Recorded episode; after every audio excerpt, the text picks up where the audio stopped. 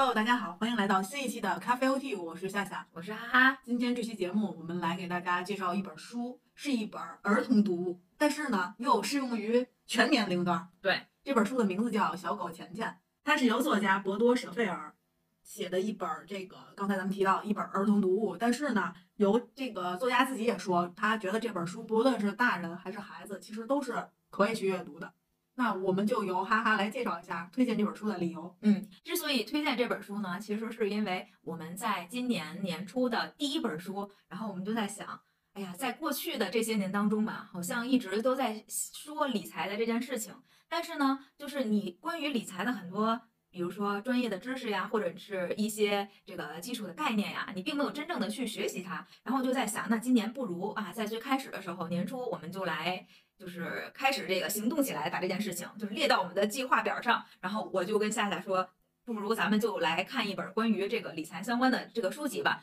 那然后呢？因为小狗钱钱这本书呢，它是相当于是理财入门，就是不管是大人啊小孩都适合看的，所以我就觉得，哎，不如我们就来一起读一下这本书。因为这书其实我之前也读过，但是读完之后确实是有很多的这种感想，或者感觉自己哎呀能学到好多东西，但是好像又没有做起来。对对对，所以呢，正好就借这机会吧，就是跟夏夏我们两个呢也一起讨论一下关于这本书的一些东西，看看我们两个人有没有一些共鸣的产生，然后我们能在理财或者是在这个投资这件事情上能做些什么。没错，那这本书的名字听起来其实很像一个童话，嗯或者说是像一个小故事。因为刚才跟大家说完儿童读物，又说它叫小狗钱钱，其实一开始我还以为它是一个就是像是童话一样的，但事实上它是讲了一个什么样的故事呢？嗯，一个叫基亚的普通的一个十二岁的女孩，在无意当中救助了一条小狗，他们给它起取名字叫钱钱，其实也就是 money money，嗯，就觉得每次喊它的时候就是，money 钱 来钱来来钱来，对，所以就我还觉得外国人也挺迷信哈。就取了这么一个名字，然后但没想到这个狗呢，竟然能跟他对话，对而且是一个理财高手。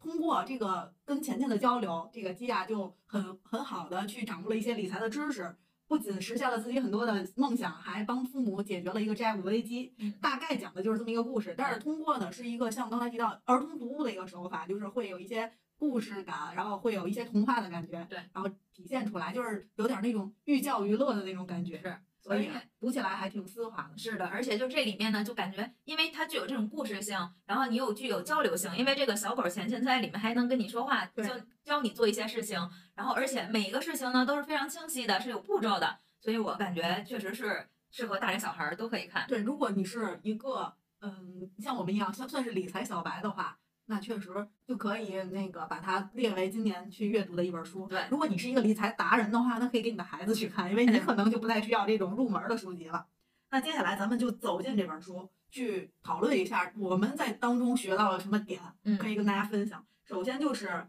我们先分享一下，就是在读之前关于理财有没有什么概念？哎呀，我关于理财其实没有特别多的这种概念，就是没有特别多的行动，我觉得是。就比如说人家说的什么多少什么三十六期存单法呀，什么就是这种关于存钱的，然后就可能是怎么样能让你多少年，就是你你定期每个月，比如说存多少钱呀，就是各种方法嘛。就是这种呢，我也都听过，但是我感觉做起来就很麻烦。没错，嗯，所以就没有办法实实践下去。那还有的话呢，就是之前还听过，就是比如说一些投资的那些东西吧，就也不叫投资吧，就比如说有时候听说有的朋友在买股票，然后他说股票怎么怎么样，我只是听，但是我也没有去行动。然后还有的话就是还有朋友在就是做那个外汇之类的，然后也是听人家说吧，都是。然后真正自己行动的的话，可能就是比如每个月自己就是存下固定的那个数目的钱，就好像作为自己的一个仪式感那种，但是没有更多的这个关于这方面的行动了就。我其实曾经有过一段时间的一个工作经历，是跟这个所谓的理财呀、投资有一些关系的，所以我有一段时间还是接触了挺多所谓的讲师或者说是一些理财的高手吧，他会给你再集中在一起给你培训或干嘛。我当时都把这些当做浪费时间，嗯，因为首先你手里没有钱，你就觉得没有钱拿什么理财，拿什么投资，不得有钱才能做这些吗？嗯，所以就完全没想过这件事儿。到后来，我可能之前也跟大家分享过，后来接触到基金是因为需要去教别人去弄这些东西，但我觉得我都不会，那我怎么教别人？那我就第一次尝试去买了基金，嗯、才知道这是个怎么个东西，需要有手续费呀、什么需要赎回，需要买入，什么三点之前、三点之后，它又跟股票有什么关系，等等等等。那是我第一次接触这些东西。当然了，那啥也不懂，就意味着肯定是瞎买，瞎买就得赔钱嘛。交学哪怕费哪怕你就买一千块钱，可能你也得赔个几百斤，这有的时候最夸张的时候，然后就更加的烦，就觉得这种东西我还是少碰。到后来再大一点儿，可能就觉得有没有必要要存钱，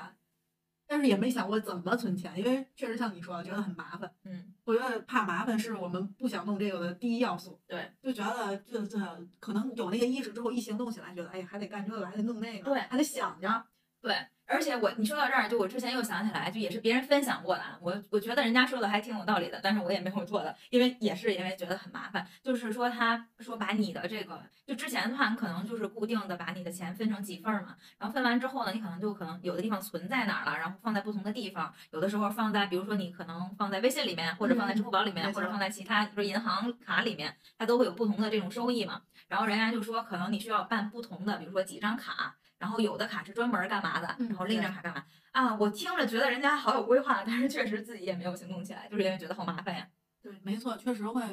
呃，如果你很麻烦，觉得那你可能很难迈出这第一步。就像是咱们书里的钱钱，嗯其实一开始他也是觉得畏畏难情绪很严重，他觉得这根本就不可能实现，或者是这这我只能说是尝试。然后那个小狗就跟他说：“不，你不是尝试，你不是试着，你就要做，是，你才能做到。”他说：“如果你现在想的就是我试一试吧，他肯定就实现不了。”这可能就是给我上的第一课，这这本书的，因为当时我就想，我所有事儿都想的是，哎呀，肯定不行，嗯咱试想一下，先就就先那么想一下吧。嗯，那就是意味着他已经失败了一半儿了，因为你都没有信念感，你都没有自信心，那肯定这事儿就做不成。所以说这本书吧，与其说是一个关于理财的书，更多的像是一本行动指南。对就是你做什么事儿，不管其实都不关，不只是关于金钱的问题了。就是你任何的事情，你首先得敢想，然后敢想，你都必须马上就就去做，这件事情就变成一个执行力，没而不而不只是你想要思考或者你正正在想要去做的一个事儿。所以这可能是一个观念上的一个改变。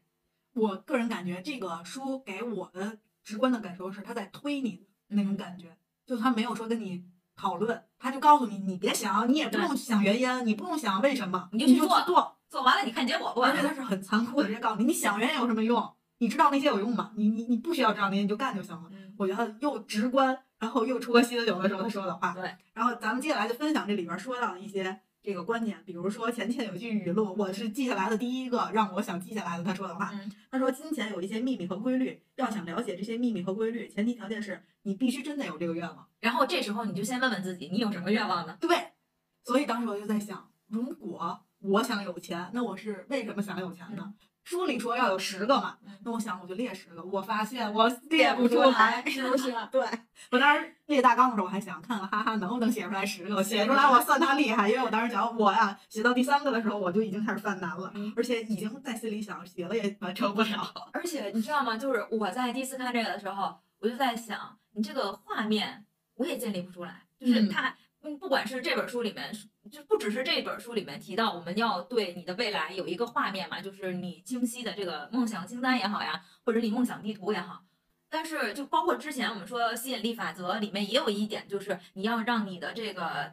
想要的这个东西就变成可视化，你要能看见它的样子。然后包括之前我看一些，就是比如说，比如说做年计划呀，或者是什么呀，博主在推荐的时候，他也在说，就比如说他定了一个目标，他的目标呢就是，比如说今年啊，他想要，比如说粉丝是五五千万，那这个时候他就自己会真的会做一张图，然后自己去 P 上，然后粉丝五千万，就是特别特别具体的那种，他这个画面可视化到就是他真的呈现在他的眼前了。哎呦，这个时候我就觉得，就是我做这件事情很难，就因为我之前就在想。比如说，我想有有有一套自己的房子，那你这个房子里具体是什么样的呢？就比如说它有几间，然后每一间你都要干什么用，然后你怎么样去装修它啊？我想不到。嗯，甚至从那我是这样的，我作为一个 P 人，我觉得从这个东西说出来让你去想，我已经开始觉得麻烦了。嗯，还真的是。对，但其实那如果大家都能做到，也没有人去看这些书去学习了嘛？那可能因为去看这些书，才会提示你要向这上上面有没有可能需要有这个需求嗯，往这上面去靠拢一下。相当于啊，我把它理解为这叫给自己画饼，但是这是一个看得见的饼，对。虽然还没咬到，嗯但是你至少是看得见的。对然后我就觉得这本书里真的就是很神奇的一点，就是你想要的那个东西，最后它真的就变成了现实。对。然后就和你想的那个是一样的。我当时第一次看的时候，我还是觉得有些神奇的。嗯因为我我在从小到大的这个过程当中，好像也没有真正的去那样去想想一个某一个东西，我只是有时候在做梦的时候，就比如说忽然就咱们说着说着话，哦，感觉这个场景好熟悉，我之前好像见过，只有这种感受，但没有说就是之前这是我梦想成真，这个真的变成了一个现实当中的对对对发生了，而且是的真实的。嗯那其实刚才说到十个愿望嘛，那其实他在后边还有后续的一些操作，我可以跟大家先简单的分享一下这个书里是怎么说的。他说，第一步你列完十件事儿，第二步你要选三件这十个当中最渴望的事情，然后第三步是把这个空白相册作为梦想相册，嗯描绘梦想的图片放在里边儿。到了第四步的时候，每天看几遍这个相册，嗯想象已经拥有，这叫所谓的视觉化的练习，就是像你刚才提到的，你不能说光想，你还得看得见。对，把它让它放放到你的眼前更直观。然后第五步还得准备一个梦想储蓄罐儿。确实，人家不是泛泛而谈，人家就都告诉你方法，对，真的很具体，这个特别具体。而且我是认可他有一些地方说的，就比如说，他说你要想去美国旅行，你就不能光说我就想去美国旅行，那你要把这个佛罗里达州的照片放过来，放到相册里，你要看，你真的很想去，嗯，不然就是觉得你在说空话，然后你说着说着可能就忘记了，或者就就不想了，就没那么想了。对，我想也是，如果你真的想去一个地方旅行，如果你总是能看，包括你想买一个包，是如果你天天看他的相片儿，有没有可能就更想买了？是真正你期待的事情，你总有一天你会买它。所以这个也有一个，我觉得这个点，因为我由此联想到的另外一件事儿，就是你也可以治一下你自己，就是我瞎买东西的这个事儿是怎么通过这个怎么治的？就是你把它放到你的购物车里面，然后你就去看它。有一天你忽然觉得我不想要了，对，对，我也在想这事儿，就两种可能嘛，一个是你天天看，天天看，对你发现你更不想要了；对还有一个看看发现也没什么意思，那你就把它删了。就是我之前就是想买一双鞋，我特想买，就当时这个鞋就是它也需要代购那种，就是在国内还买不到。哎我真的好想买，好想买，我甚至也把它列到了我的清单里，然后那个图我也有。然后后来呢，我就反复看，反复看，我发现我也没那么想要，最后我就没买。那我觉得那这个方法 get 咱们俩都认可。嗯，就咱们又增加了一个，就是有可能他就会推着你必须要得到它。对还有一种可能就是也发现就那么回事儿，不买哎也行，不就省钱了吗？是，对于这个愿望来说，就可以把它放弃了。嗯，所以这一点我觉得还是可以执行的，是，也推荐大家可以试试，是吧？这个我们都很认可他说的这个。对。我想听你分享一下，这就算没写满十个，那你写了几个？那到最后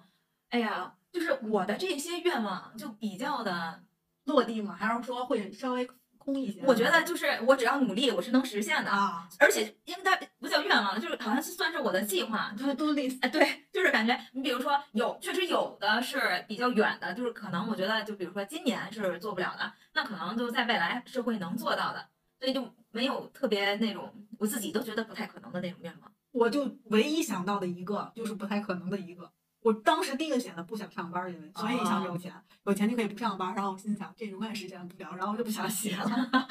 然后还有想环游世界，想这个也挺难的，行吧？这都是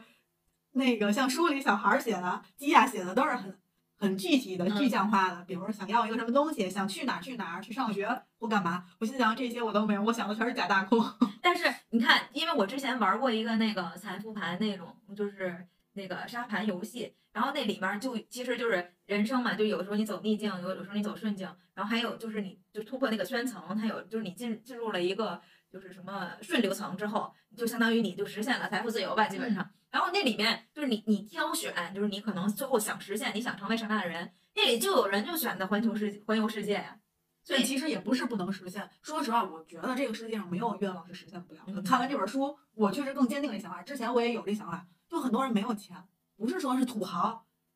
不是说大款，不是说亿万富翁，人家也是走遍了全球呀。对，就哪怕有的人靠骑摩托车呢，所以哎，就是还没有那么想。如果真的很想，就一定可以做到。包括不想上班，不是所有人都在上班呀。我其实是深知这一点的。我觉得如果有一天这件事儿，虽然跟你之前说过，就是可能随着年龄的增长，不像以前对自我肯定那么多，就是这件事儿以前想的是只要我想做嗯，我肯定能做到。现在可能没有那么有自信，但我觉得呀，如果你真的想做一件事儿，还是可以做到的。不管你是六十岁、八十岁还是九十岁，是，我也感觉就是年龄不是你做一个决定的一个限制。对，因为在身边就有很多的例子，就这个人他可能是岁数比较大一些，六十多岁了，但是他的生活也非常的就是在我们看来就很精彩，或者是不是和我们常规的路线是不一样的嘛。所以就各种选择，它和你的年龄没有关系。对，包括像书里说，这个小女孩儿她想去美国上学嘛，她妈妈嘲笑她说你要怎么存钱才可能存存到，说存到六十年，要存六十年你才能存到，当时还被嘲笑，然后最后她还是能去实现嘛，就算了一下怎么样去实现。嗯我想了一下，其实是的，就是可能一开始这个梦想或者是你的这个愿望拿出来说会被别人嘲笑，但是如果说你坚持或者你有自信心，还是有希望的。包括这个小女孩在书中的时候，她是跟别人分享，别人会嘲笑她，她就不想跟别人分享。我觉得也可以啊，你对自己卯足了劲儿，我坚信我能完成，其实也不需要在在乎别人是什么想法，他又帮不了你什么。对，就是我之前就是看网上嘛，也是大家在分享，就说其实有的时候你想要做的事儿，你就闷声的自己去干，不要宣扬，不要和身边的人去说，就自己安静的去做这件事情就好了。等你达到了的时候，然后这个结果就你自己高兴就可以了。所以我其实挺赞同这一点的，因为有的时候就是不是所有人都在看着你你在好呀，或者是希望你能得到好结果呀，这这个时候其实会影响你在路上的一个这个种决心也好，或者是你当时的那个信念信心。嗯所以不，与其这样，不如就自己勇往直前，往前冲就完了。坚定自己更重要，对吧？嗯当然，你如果当中会有一些迷茫的时候，或者需要寻求帮助的时候，也不是说不可以的。对对对。但确实这一条路上能陪着你的只有你自己。是然后最近我还发现，就说什么，你比如说你要先出发，出发了之后，你可能在路上就能找到同路人，就是有的时候你可能你你你往前走的那条路上面，你可能在开始的时候自己是有一些孤单的吧，但是走着走着就会有和你走同样一条路的人，你就这时候也有一些陪伴嘛。对，没错。其实书里有一段话，其实还是很戳中我，让觉得在揭我自己的老底儿的那种感觉。是他当中书里的女孩儿，她的朋友家好像经济条件一直都很好，然后她爸爸呢却一直抱怨，因为经济不景气，所以他们家就一直都生意不太好。然后小女孩儿就说：“那为什么他们家一直行？大家都经济环境不太好。”嗯，大概是这个意思呀。然后我就在想，确实，我当时立大让我就想，有的人总是抱怨，然后说经济不行，但有的人却闷声发大财。那是不是我们也要反思一下，为什么我们一直穷，而有的人已经变富有？对，就好像咱们上期聊的，为什么有的城市一直都不行，但有的城市已经崛起了？对，就自我反思有没有？有，我其实觉得我我一直也在想这个问题，因为这也是为什么在今年我是觉得有必要的让自己刻意的去在这个方面去关注也好，或者是你在这个方面去提升一下自己也好，就不一定你关注他了，你就能有钱了或怎么样。但如果你根本连这件事儿想都不想，你连这个概念意识都没有的话，其实很难，很很大程度上你是很难，就是人家人那话怎么说的，就是什么你不理钱，钱不理你了。其实是我觉得这个是有道理的，你还是要有规划，然后你就是清晰晰的知道自己的每一笔收入或者每一笔支出是怎么回事儿，就有一个大概的这种这种概念，然后你再用你额外的钱啊进行一些就是这种小的这种养养金蛋的这种行为吧。这样的话，你才可能说就是逐渐的让自己的经济变得，比如说首先是稳定，然后其次呢，就是我一直都在想的，就是什么叫你的被动收入，或者是你的这个税后收入，就是你睡着了以后的这种收入，其实还是要有这方面的一个这方面的收入的话，你才能真正的说有可能去去在你的财富上有一定的有有点积累了，对吧？所以就是在这些上，我觉得是因为我们可能在过去，反正我是没有过多的想过这个问题，就是感觉钱够花就行呀，也不用说。所以有的时候你没有梦想，真的不是一件好事。就或者比如说，嗯，我要是想买一个包，如果我有这样的想法，那我是不是得先有钱能去买它呢？能去拥有它呢？那我并不想买一个包，你就是我没有这钱也无所谓啊。比如说我想买个房，哎，那我就是这个房的目标，这个定了之后，那我的目标清晰，然后比如说这个房大概是多少钱，我需要多少钱我才能拥有它的时候，我好像是不是又有了一个就是为了这个赚钱的这个动力了？但是我之前就是缺乏这种动力，然后我就感觉我好像不需要买房，然后我也不需要有车什么的，我就这种感觉。但是今年我有了一个 小目标，我就觉得在未来，我觉得是时候可以有一套属于自己的房了。然后我就觉得，那好吧，那那有有房好像得有钱呀，你没有钱不行，所以就是你才开始有这方面的脑子你在转。所以我感觉，你看我这么大了，就是这跟年龄我好像觉得真的没有关系。那有的人他可能真的十几岁，人家都开始赚什么自己的第一桶金了。那有的人 like me，就是你这么大了，你还没有金呢，你你自己就说，其实是在这方面的意识或你的认知是没有达到的？我呢，我感觉我自己分析了一下，其实书里啊好多点已经就把我自己的错误或者我的问题已经给我指出来了。嗯比如说我最大的问题，我觉得就是第一是我总觉得我有好奇心，但是我总是想就想法特别多，导致哪个我都没做。然后书里也说，你不能光好奇，不能因为想法太多就忘了行动。有太多人是因为没有完全弄明白这个事儿，所以他就犹豫不决，最后他就没做。嗯，那我就是有的时候我就想，那我行吗？我我能做吗？以至于到最后我就完全连做都没做。那书里告诉我们，就是你不要想太多，你就要立刻去行动。你嗯有这个想法，如果你觉得是可行的，那你就赶快去做，不然你一犹豫不决，这事儿就搁浅。嗯，那这时候我觉得我有一个问题，我做事总是这样。然后第二个呢，就是刚才提到的，我想的总是尝试，而不是就是可以。嗯，这是我觉得我我就是尝试会给自己留后路。对，没错，总是给自己留了很多条路，都不是一条退路。我觉得我会给我自己条条大路都是后退，路对所以就以至于到时候给自己找了无数的理由，这个事情不成功的理由，我从来没想过这件事成功的理由。这应该是大部分的人都会这样，我觉得。然后还有就是总是畏难，嗯就觉得这事儿啊想的挺好，我肯定是做不成。嗯，就是有的时候总是在想的过程当中，把自己想做的那一部分已经就浇灭了。对所以书里是这么说的：他说大部分人总是把功夫花在不喜欢的事情上，而不去想自己真正渴望拥有的东西。就是他可能就光想这件事儿我成不了，当然可能也是我理解的上的一个问题，就反而就那一块儿吧，读那一块儿的时候，我就感觉他就告诉你，你就总研究你自己怎么成不了，或者总研究自己怎么不行，不喜欢这这个东西，以至于到时候你也没花精力到你真的能能做到或者真的喜欢的事情上，总是在想闲七杂八的东西，以至于耽误了你的正事儿。我觉得确实有的时候会这样吧。然后还有就是不知道去寻找机会，就比如说像是投资这件事儿啊，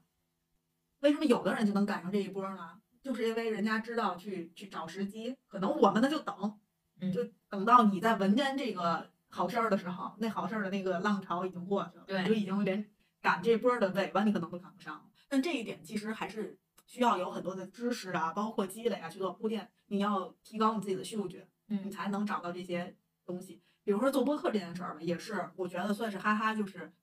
嗅到了这个东西。其实一开始我早就读，就是我早就去听这个东西，但我从来不想我要去做，嗯我总觉得我也做不了。所以我觉得，哎，这一点哈哈应该会比我会有这个意识，就是他说，那不如就先推着走去试试嘛。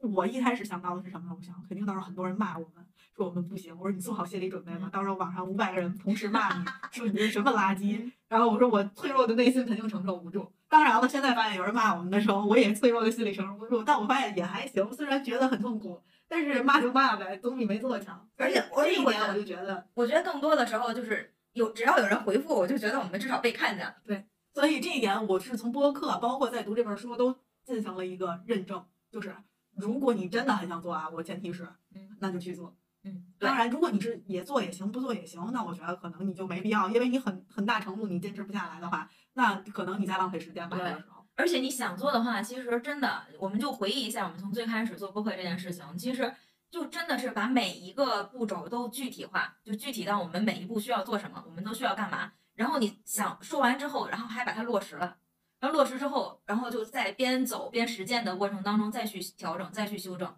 然后你发现，你逐渐的，你就会比别人多积累那么一点点的经验。虽然你在这件事情上，你并不是说做的有多好呀，或者多出色，但是你至少好像你自己并不是就是在这件事儿感觉自己不行了，就好像这件事儿给了你一个信心，也给了你做其他事情一点信心，就感觉哎我可以做，我不是不行。所以有一句话我之前听人分享，我觉得特认同，就之前咱不是说嘛，失败是成功之母，然后人家说其实成功才是成功之母，因为你每一次的成功都是给你未来的这个成功很给了很大的信心，让你未来才有信心去再做其他的事情。然后把带着你这种成功的信心、成功的这种经验，还有你成功的这种心态，然后你才能做好、做成每一件事儿。那其实你说这个，我就忽然想到，当然这是一个题外话，嗯，想到之前我刷到的一个短视频，他在大学里面采访，就问一个人说：“你觉得是逆境更能让人成长，还是顺境更能让人成长？”嗯我觉得其实也是一个很值得思考的一个问题。对我这样的人，可能是顺境会更让我成长的。本来我就什么事儿都坚持不下去，那要总是遇着遇到挫折，那可能更逃跑了吧？可能会。哎，而且还其实它取决于你当时那个心境，就可能你你已经是一直都很不顺，然后还给你一直给你逆境，给你逆境，可能你有的时候这根线儿你就崩了，然后就不行了。对那可能你一直都还行，没有觉得特别怎么样。哎，这个时候呢，给你放在逆境里，你可能就哎呀，忽然一下子就给你弄醒了，然后你醒了之后，可能就会有不同的表现，然后你可能就站起来了，或者当然你就继续躺平，或者继续就是被逆境打垮那种。嗯，那接着说关于我自己剖析的啊，还有最后一点，我觉得是我获得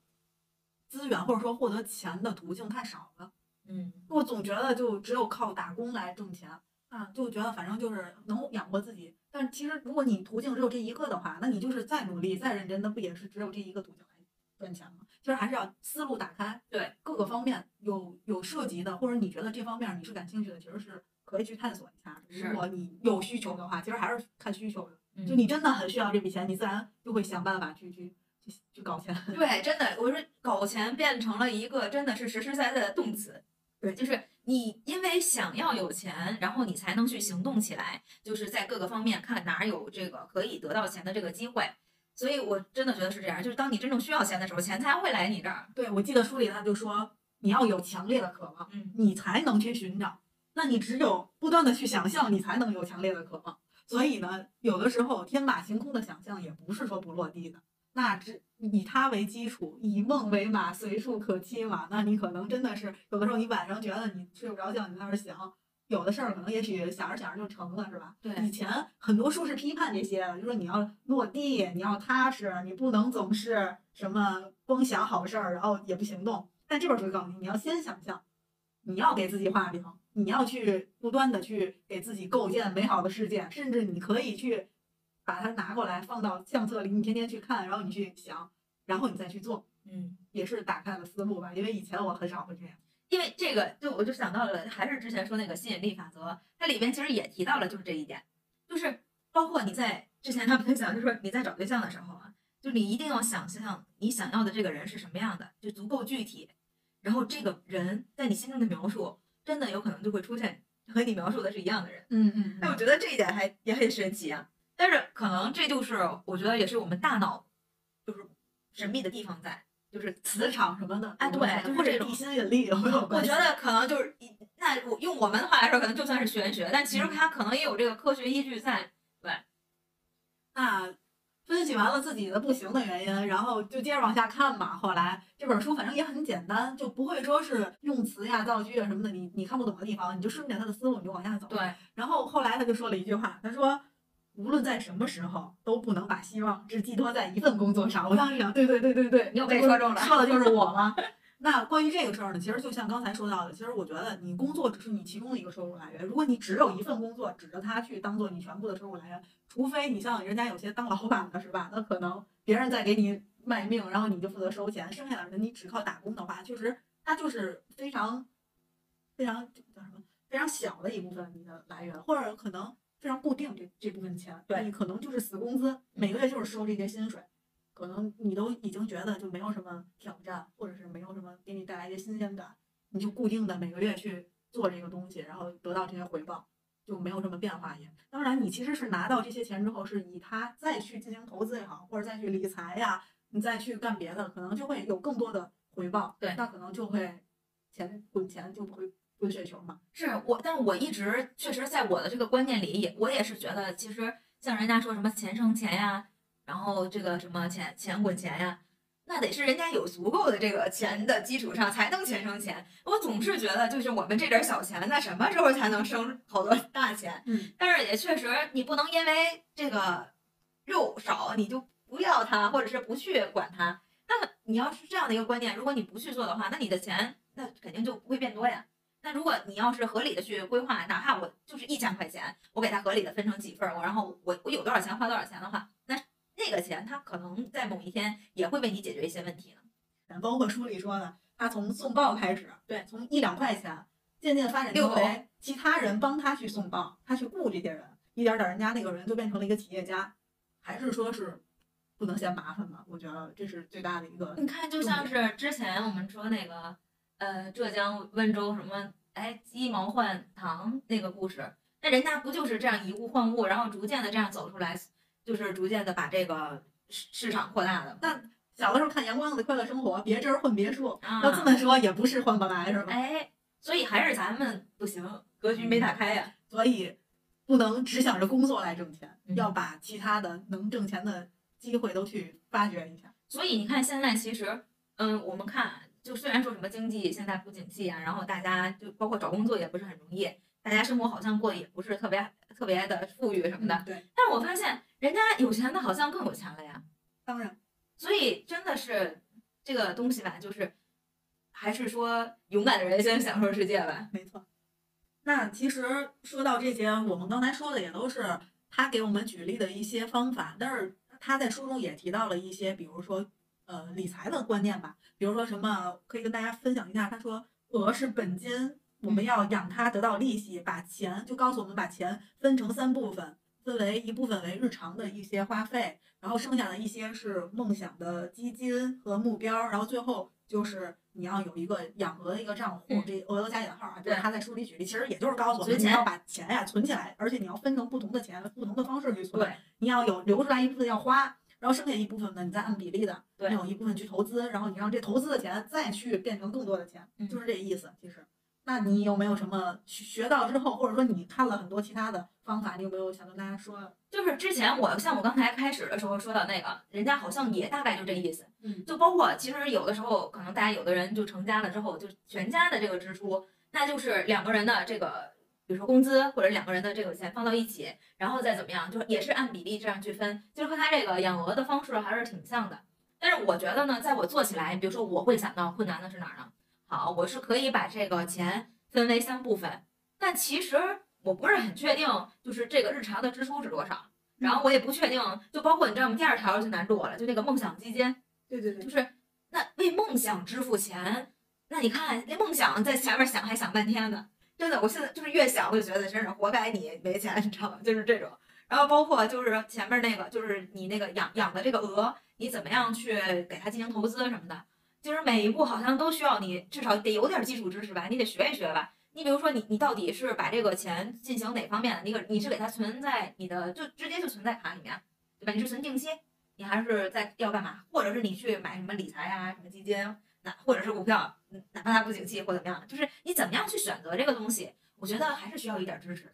当然当然，所以就是这个，就是虽然你能告诉我具体的去怎么做，但是在操作起来，我我感觉还是会遇见一些问题的。比如说你分比例，有的时候你可能都没法对分得好。因为你其实你比如说你这个月的支出，日常支出，你也不太确定这个月会有一些额外的什么，然后你还是不是还得需要给他留出一些这种这个就是应急的这个钱，就什么之类的吧。所以我就确实，你看最后总结出一句话，就是确实是嫌麻烦，就好麻烦，一共没多少钱，你还 就是主要是对，主要是没没多少钱。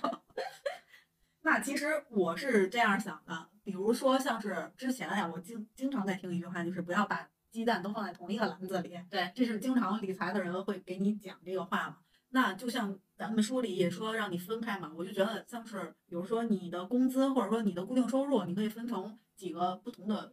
这个几等份儿，不不叫等份儿，就几份儿。嗯，然后你可能留一部分是你平常花的钱，然后剩下的你可能要存一个短期的，或者是像是有一些什么各种宝宝类的产品，就又又有收益，但是呢还是能在比如说工作日的时候取出来的。嗯，那会有这部分的。那剩下的可能你就会有一些长线的投资，比如说你可以投资理财或者基金或者股票，风险也可能会有一些，你要自己权衡好你自己能接受的风险程度来去进入这些，包括还有国债等等。那再有一部分，我觉得更长期的，其实你是可以投资一部分保险的，嗯，包括你自己的人身保险呀、重病呀、医疗呀等等这些，包括家人的这些，还是都是你投资的一部分的。我觉得这是我之前学习到，就主要是有些人去推销这些东西，当然也是，但我觉得他说的也是有道理的。比如说保险这个东西，是我以前非常排斥的一个东西，因为大家也知道，中国的保险可能很多的时候给你的感觉不是很好，你会觉得它可能会有一些欺骗的感觉，包括那些卖保险的人，他说话就你就觉得他不靠谱。但其实保险这个东西还是有必要的。包括我以前的工作内容当中，有时候会接触到一些人，他给你讲这个东西，你会觉得不靠谱。可是当你真的发生问题的时候，嗯，会有赔付的时候，你会意识到这个东西还真的有必要。比如说，在我当时工作的时候，碰到了一种保险的产品，就是相当于我们也是代销，就是代替保险公司去跟客户去接触、去销售这些东西的时候，它有一种产品叫做防癌险。嗯，那顾名思义嘛，就是当你遇到癌症的时候，它会给你一部分赔付。那最开始上市的时候，大家都很抗拒。第一是大家觉得谁会得癌症，我才不会得癌症呢，我才不要买呢。而且就觉得这个感觉就不太吉利对，就有些人会有这种感觉。还有就是它刚上市，我当时接触的时候，它真的是这个名字都是第一次听说，就觉得这个东西行吗？但万万万万没想到的是，只要它刚上市的时候，它才会有漏洞。嗯你像有一些癌症是发病其实还是挺高的，而且它其实是没有太多的生命危险的。比如说这个甲状腺癌，在一开始这个癌症是纳入到赔付里边的。比如说它会有什么原位癌，就是你刚发现它就会赔付你钱。还有就是你这种甲状腺癌，即使你拿掉可能就没事儿了，但是呢，它也会赔付你好几十万。嗯一开始上市，保险公司也没有想到会有这么大的概率，或者他也没测算好。所以我当时很多同事买完之后，哎，刚好有一个同事在单位体检的时候就发现他甲状腺有一点问题，所以他就去去医院一测，发现就是甲状腺癌的初期。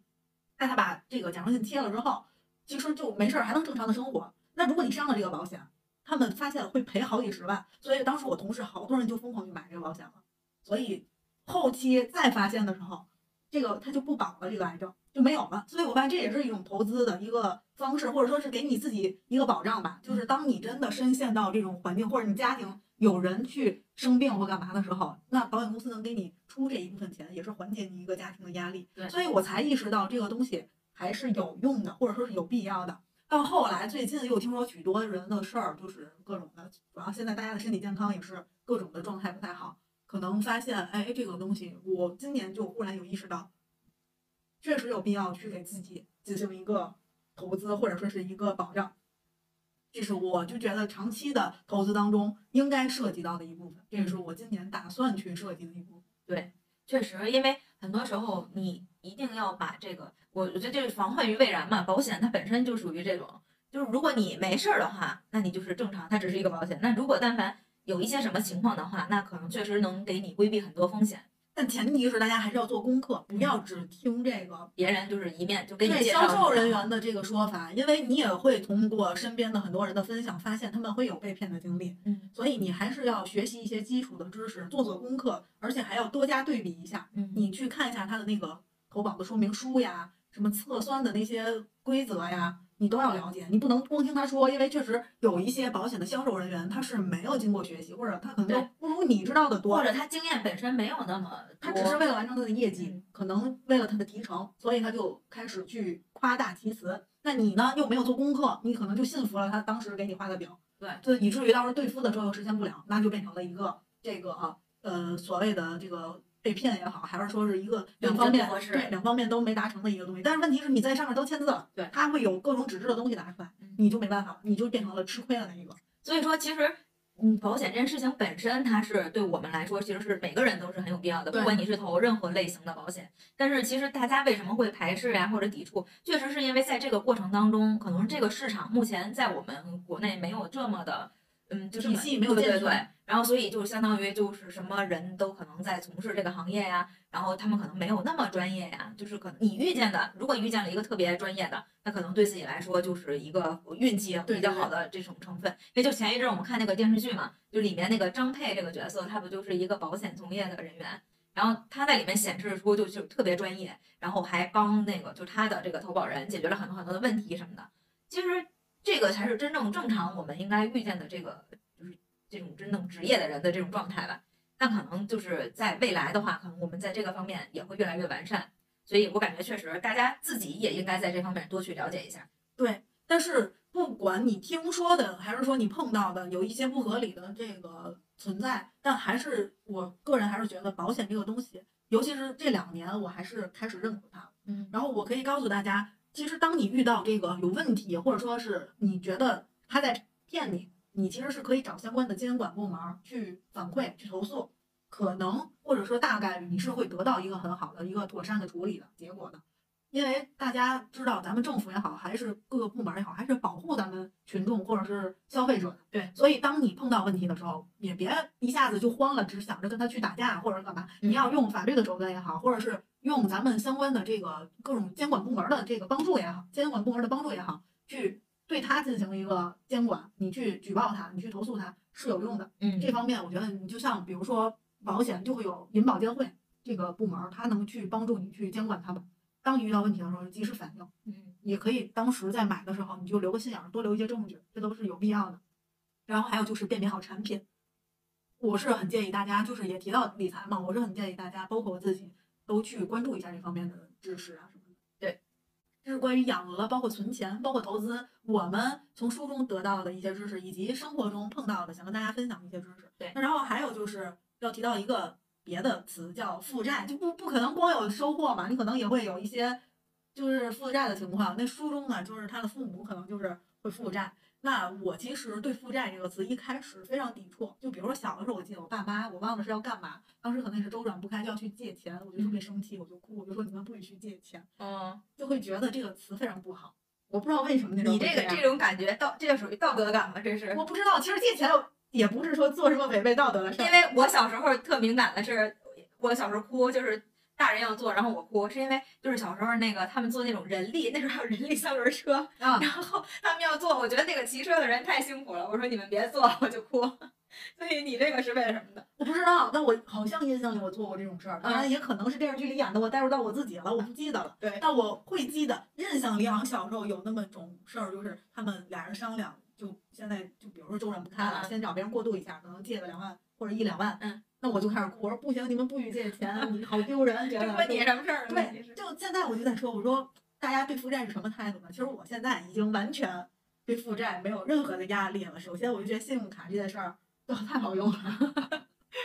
但是它也有负面影响，这也是我想说的。就这个信用卡呀，好用是好用，但让你对这个花钱完全没有意识，花钱流如流水。而且你就觉得它是只是一个数字，嗯，你都不觉得它是花出去的钱，只是在账单上体现的一个数字，完全就没有那种压迫感。有的时候，除非在你还钱的那一刻，对呀、你才有还有还钱的时候，对就那一天自己钱出去了哈。对，只有那一天才有那种感觉。嗯除了那之外，每次我觉得花个五六十跟没花一样。就有的时候想不开销，比如说从淘宝上，或者说是从购物软件上买个什么小零碎儿，嗯，其实你两吧两吧可能也不便宜，对但当时完全跟没花一样。嗯包括去超市，有的时候买点儿零食什么的，就就是完全就觉得没花钱。我不知道我为什么会有这种感觉。因为就是这个钱花出去了，就是你那时候能满足你想花什想买什么就买什么的那种这种情绪，就能能让你的情绪得到一个很大的缓解。就是我不会因为可能我今天没有那么多钱，但是我买不了这个东西，你没有这方面的担忧。那可能只有在最后还钱的时候，才会有这样的，就是说，哎呀，这个月要还多少多少钱了，你才意识到，哇，我这个月花这么多钱。然后你再去调一下你的什么账单，其实都是小的零的碎儿的，然后或者是你吃饭呀，这个那个，就是各种吧。对，就每一笔都是我花的，每一笔都不想承认。哎，对对对，就是这种 感觉。然后我之前还看一个人说，就说要记账嘛，你就把，就说你要是觉得你自己花钱花的多，那你就把它记下来，嗯，那你就可能以后就会觉得该花就不花了。然后底下的评论说我记账了，我看了，发现每一笔都该花。对啊，而且还有一个问题就是，你比如说啊，就是这个关于信用卡也好呀，或者是就像是花呗这种，那它到底是怎么样呢？就是该不该开，或者是那个信用卡该不该有呢？我是觉得可以有，嗯但是花呗我已经关了，嗯我很少用花呗了已经，因为花呗更方便。真的，它这一个系列，阿里系列，那哪个都是，它都形成他们自己一个一个体系了。你真是一瞬间呀就下单成功了，有时候没想买，他就 就哎得点点出去了点，是吧这就买了，想要不买就买吧。所以后来主要是因为说花呗要上那个征信，嗯然后我怕我自己忘还，因为又开了好多信用卡嗯，然后又各种什么白条这个那个一大堆，我说我都想不起来还哪个了。我说要不这个我就别开了吧，然后我就把它关了。所以说，你看，就像我们刚才提到，比如说你养鹅，这养鹅的这个手法里好像并没有说就是你超前支出的这一部分。但是我之前听别人分享过，就比如说他说怎么样，好像就怎么样打这个时间差，比如说可能你这张信用卡什么时候还，然后那张什么时候怎么时候还套还，现出来，然后我不知道是不是套现，就是他说好像这样你在某种程度上还能省钱，但我不太理解，因为我没有信用卡，啊，你没有信用卡，对一张都没有。没有，所以我就不知道这个那我必须到时候你想开的时候，一定必须让我来推荐你，这样的话，信用卡就会给我一个东西，是吧？就是好羊毛。但是我之前是有那个信用卡，但是我没开通，就是他给就是赠一张一张那个银行卡，然后附赠了一个信用卡，但是我没开通，好像就没用，是不是？对对对，然后还有一个是，嗯，办了一张农行的信用卡，是因为就人家有那个就是之前同事的一个姐姐，她在那儿有那个这个任务量，就说得得办这个，对对对对。然后也哎，但是她当时得开通才算，然后开完之后就没用过，好像现在不知道能不能它会。过期，信用卡会过期的。其实我觉得我对信用卡的态度就是还行，如果你在你能偿还的能力之内，还挺好的，就有的时候挺方便的，主要是。嗯不过其实嗯，那也会增加开销，这我不得不承认。包括就算不光是信用卡，你就是正常的电子支付，都会觉得比平常花的多。你现金拿出去，你是真实的觉得你在花钱，一百变五十，五十变二十，是，你或者你你真的买个大件儿的，你比如说你你你花个几千块钱，你要买个大件儿的东西，那你拿手里那也得有一把钱了，对吧？对，你这直接就出去了，你自己确实就没感觉，哎呀，就花那么多钱。然后确实吧，就花了挺多钱。而且我可能还没出现过这种情况，但我身边以前会有同学出现这种情况。就比如说花了五百，或者花了五千去买一个东西，其实是已经超过他能力范围了。嗯。然后他买完了，他又还不上，那就开始还这个最低额。嗯。他还完最低额，他会有很高的银行的利率，那你又不停的去补这个利率，所以你最后这个东西可能就相当于花了六千买的。嗯。所以，但是你意识不到，因为你在不停的去还他的利息，慢慢还嘛。就会很难受。还有的人就是因为你贷了很多，也不叫贷了很多钱，你就是相当于超前的去花了很多钱，最后利息反而比你原本花的钱还多，你最后还不上，就一张卡套另一张卡来回套，最后变成就完全背负很多钱债的人，所以这还挺不好的。所以那个时候就是没有意识你自己已经花出去这么多了。对，包括还有就是像是之前咱们听说校园贷，嗯，这个东西非常不好，尤其对于大学生来说，本来他就没有偿还能力，对，然后其次他那段时间的。在他入社会之前吧，他可能消费观还没树立很好，那他很多的花销就觉得，哎，我有这个贷款，我先买了解解馋，到时候再说，那又还不上，然后就会利息特别高，去就出现了很多事儿，当时也是闹得沸沸扬扬的。所以觉得大学生朋友们还是谨慎的去开通这些信用卡也好呀，包括这个各种贷款呀，什么小额贷呀之类，那些东西利率都非常高的，就非常非常非常的骗人。其实我觉得，就是而且。就是要有真有特紧急的事儿吧？你说这种可能还能帮你解对过渡一下，对对对。那你说要是为了真的，咱为了买一个，比如说奢侈品，或者是买就是买个手机，你记得咱们当时 iPhone 就流行说什么卖肾买 iPhone，就那个玩笑话呀，我一定要加个引号来说这个。但你想吧，为什么会出来这句话？好像真的是因为那时候有人就是为了买一部手机，然后去做对自己身体不好的事儿或干嘛，所以大家一定要谨慎对于这些方面的事情，真的是。所以这个还是关于，我觉得。它就像是，它都不只是关于理财的观念，我觉得是这种安全意识要更加的没错多一些。对，不要因为这个，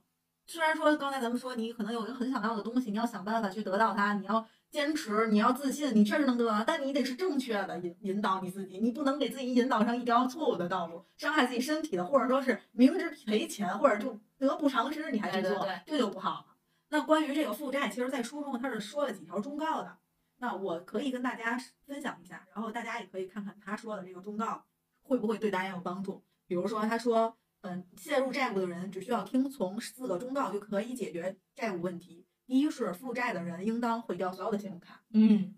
第二是支付许可范围内最小的分期付款数目。即使利息会多，但是每个月可以结余多，学会量入为出。也就是说，我不知道你能不能明白，因为你不用信用卡嘛，它会分期嘛，它是让你不要分好长时间的那个分期，因为你可能会分六十期，就是五年嘛。那五年你可能显得每一期的利息都很少，会比三期的少，但其实不是，你还是会花更多的这个利息在里面的。而且你把你自己的这负债要拉长了，相当于还是让你尽快把它还上，相当于就是。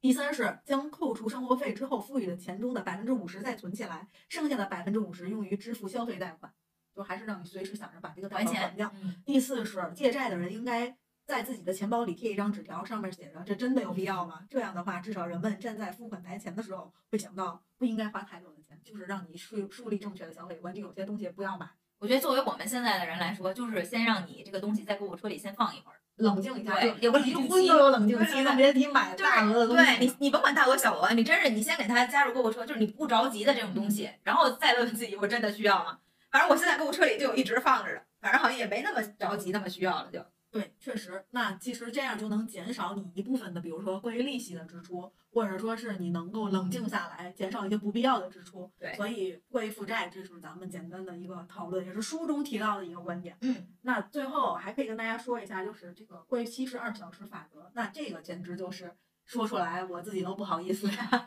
因为毕竟啊，我一个拖延症高晚期患者，就当他说到这一点，我就想，对对对，你说的对，但是我做不到，做不到，臣妾做不到。对他。他说，在理财方面也要做到，想到就要在七十二小时之内完成它。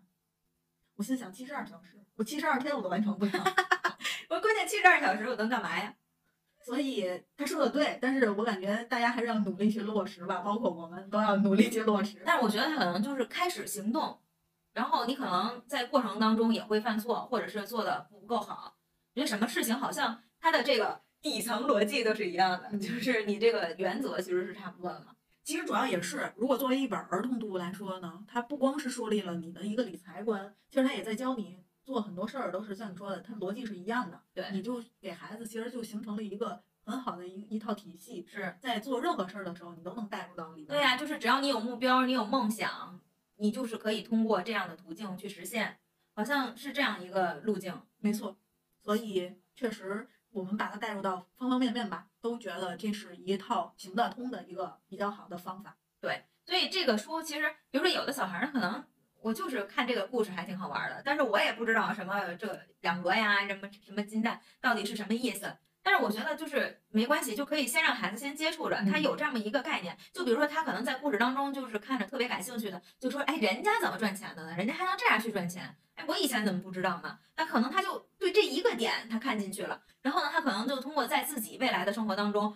呃，通过模仿人家也好，或者是自己有想到其他的这种，哎，能够去有一点点收入的这个途径或者这个做法，那我觉得这本书就对孩子来说就是非常有收益的。没错，那对孩子来说，只要读了，我觉得就能学到一些东西。那对大人来说，其实你看完这本书之后，应该会对你的理财观念至少敲一个警钟，就告诉你你要注意这些事儿，或者是你碰到了之后，你可能就会有这个意识。就比如说消费观这件事儿，是不是就可以告诉自己，哎，这东西真的是我想买的吗？至少在这一点上，你看书里就是当时基亚想买一个票还是一个什么东西，然后他说就听到有人问，这真的是你需要的吗？当时觉得还有灵异事件，到后来发现是小狗在跟他说话，就说他不应该买这个东西。所以大家读的话，其实发现这本书还挺有意思的。而且我发现这里其实还有一点，真的是知道叫什么？一人得道，鸡犬升天。就是你有一个很好的理财的观念，或者是你真的把这件事情啊，就变得落实了之后，哎，生活逐渐好起来了，你也能帮助一下你身边的朋友啊，或者你的家人，然后让他们从某些危机当中走出来嘛这。不日子就好起来了？对呀、所以还有一句话叫什么？苟富贵无相忘啊，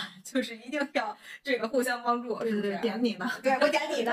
怎么办着？那既然这样，不如我就拿出我这微薄的那个理财知识跟大家分享一下。是这样，其实我是稍微就当做今天的好物分享吧，也是我觉得算是我为数不多掌握的一点知识吧。那拿出来大家别嫌弃啊，如果你不知道，你可以用一下。掌声欢迎。首先肯定是能给你做一些这个理财基础的打底儿。首先第一个事儿呢是关于这些零钱所谓的，或者是你暂时不用，或者是你的备用金一部分，可能几千块钱或者几万块钱，你又不想把它存到定期或者是一个长期的投资里，你只是想把它当做你平时应急用的钱。那刚才我提到一个词叫宝宝类产品嘛，就是像一开始肯定是余额宝，就是支付宝推出这产品，到后来各家银行都推出了宝宝类的产品。那其实你可以对比一下，你当下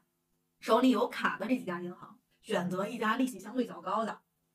宝宝类产品，比如什么零钱宝、招招宝等等等等，各家银行都有。那你把它放到里边，一般来说它的利率会达到二点几，那其实它是比余额宝要高的。现在余额宝的利率其实是不是很高的，所以我觉得放到这些里边还是不错的。但有一点是，有一些银行呀，或者大部分银行，它可能工作日才能做取取出，可能平常这个周末是无法取出的，所以你要。哎，如果它是这种情况，你要留好你一个应急用的钱，不要到时候你可能星期六用钱，那你赎不出来这钱，那可能就会影响你日常的一些办事儿或干嘛，所以要有这个警醒。第二类呢是，我觉得如果你要存定期的话，你要注意，银行会有一个产品叫做大额存单，那可能有的银行是需要达到二十万以上，有的呢可能五万甚至十万以上就行。那比如说你在这个银行有三万，那银行有五万，存的利率都是一点几。那如果你要是集合一下，发现你能凑够十万或者二十万，而这个银行刚好有大额存单，那你不如就直接把这些钱集中到一起，存一个大额存单，至少要比你那个一点几的利息要高很多，可能是二点多或者多少。当然现在二点多都算高利息了。然后第三个想跟大家推荐的就是看看你现在有卡的这些银行，包括你开了这个网银、手机银行的这些银行，他们的理财产品当中会不会有一个新客专享的一部分理财？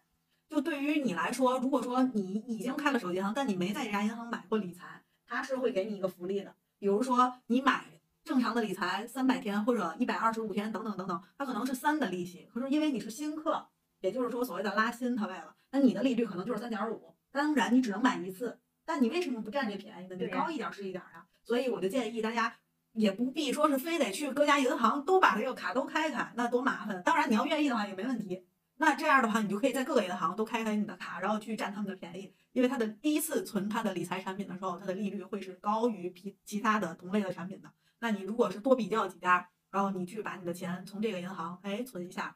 至少提个零点五，那再去下一家又提个，就是也也是保持住这个利率，其实也是能够挣一点儿它的这个小小的差别。那多几百不也行吗？这是我知道的这些比较好的这个，算是我觉得算是比较安全的一个投资方法。当然，剩下的就是像刚才我刚才也提到过国债这种东西，那这个东西其实就是相对来说比较稳健的一个产品，肯定不会大概率不会赔钱。但是呢，可能它的这个利率会比较保守。如果你有一部分长期的投资，比如说它国债会分为三年期、五年期，一般是五年期的国债，那可能不会有特别高的收益，但它一定是挣钱的。那你可能就比较保守的那部分钱，你就可以放到国债里。当然，这些东西有一些东西是要靠抢额度之类的说法，所以到时候如果有这种宣传类的东西你看到了，你可以提前咨询银行里边的这个工作人员，说我打算买这个，你们什么时候发售啊？那我就可以给门儿去买这个产品。至少这些，你如果想赚钱，这些都是要了解一些的，不然你可能就会错过，那你这部分钱又用不到。然后呢，它这个发售时期呢，又刚好你又错过了，下一期又过了好几个月，那你中间这个利息又赔了。哎，所以还需要是关注一下银行的这些消息啊什么的，包括你可以对比几家银行，可能有的银行相对来说股份制的银行利率是高于国有银行的，但是你你可能会担心它的风险。不过我觉得大部分的国有银行和这个股份制银行都是安全的，所以不用特别担心哎有没有可能银行黄了呀。嗯，我觉得应该概率不是很大。再有呢，就会有一些投资就会有风险了，比如说基金啊、什么股票呀、再什么期货呀、外汇呀这些，我觉得你就需要掌握一定的知识。当然，你可以做拿一小部分，比如说你的百分之十拿出来去尝试一下这个投资。虽然现在行情不是很好，可能会迎来一一部分的小小的赔钱，所以要做好心理准备。就在你能接受它的这个赔钱的这个最高额来说，你都能接受。比如说它可能会达到跌百分之十、百分之二十，你都能接受，那你去投。不要是光看到它可能涨涨百分之二十，你没看到它跌百分之二十，那这种的，我觉得你当时你肯定心里会受不了。对，就是把你要交的这个学费给自己这个嗯预期预就是预留出来因。为我就是那种人，我当时买的时候，我光想着哇塞，它最高的时候达到我百分之二十的收益，那我得太好了。但是我从来不会看它跌的时候，它也能达到百分之二十，而你就那么倒霉，就刚刚好赶上跌的百分之二十，那你找谁说理？可能大部分时候就是倒霉的人。对，所以这方面就是你高收益就代表着高风险，对，就看你的取舍了。嗯，这就是我这这有一部分小小的积累吧，跟大家分享，也看看能不能帮到大家。反正如果不嫌麻烦的话，这些还是能带来一些小小的收益上的改观的，我觉得。嗯，那关于这本书呢，我们已经做了一个简单的分享，包括也给大家推荐了一些我们知道的非常小小的一些理财方面的一个建议。那这就是我们这期节目的全部内容，感谢大家的收听。愿你在忙碌的日子里不要忘记多喝热水。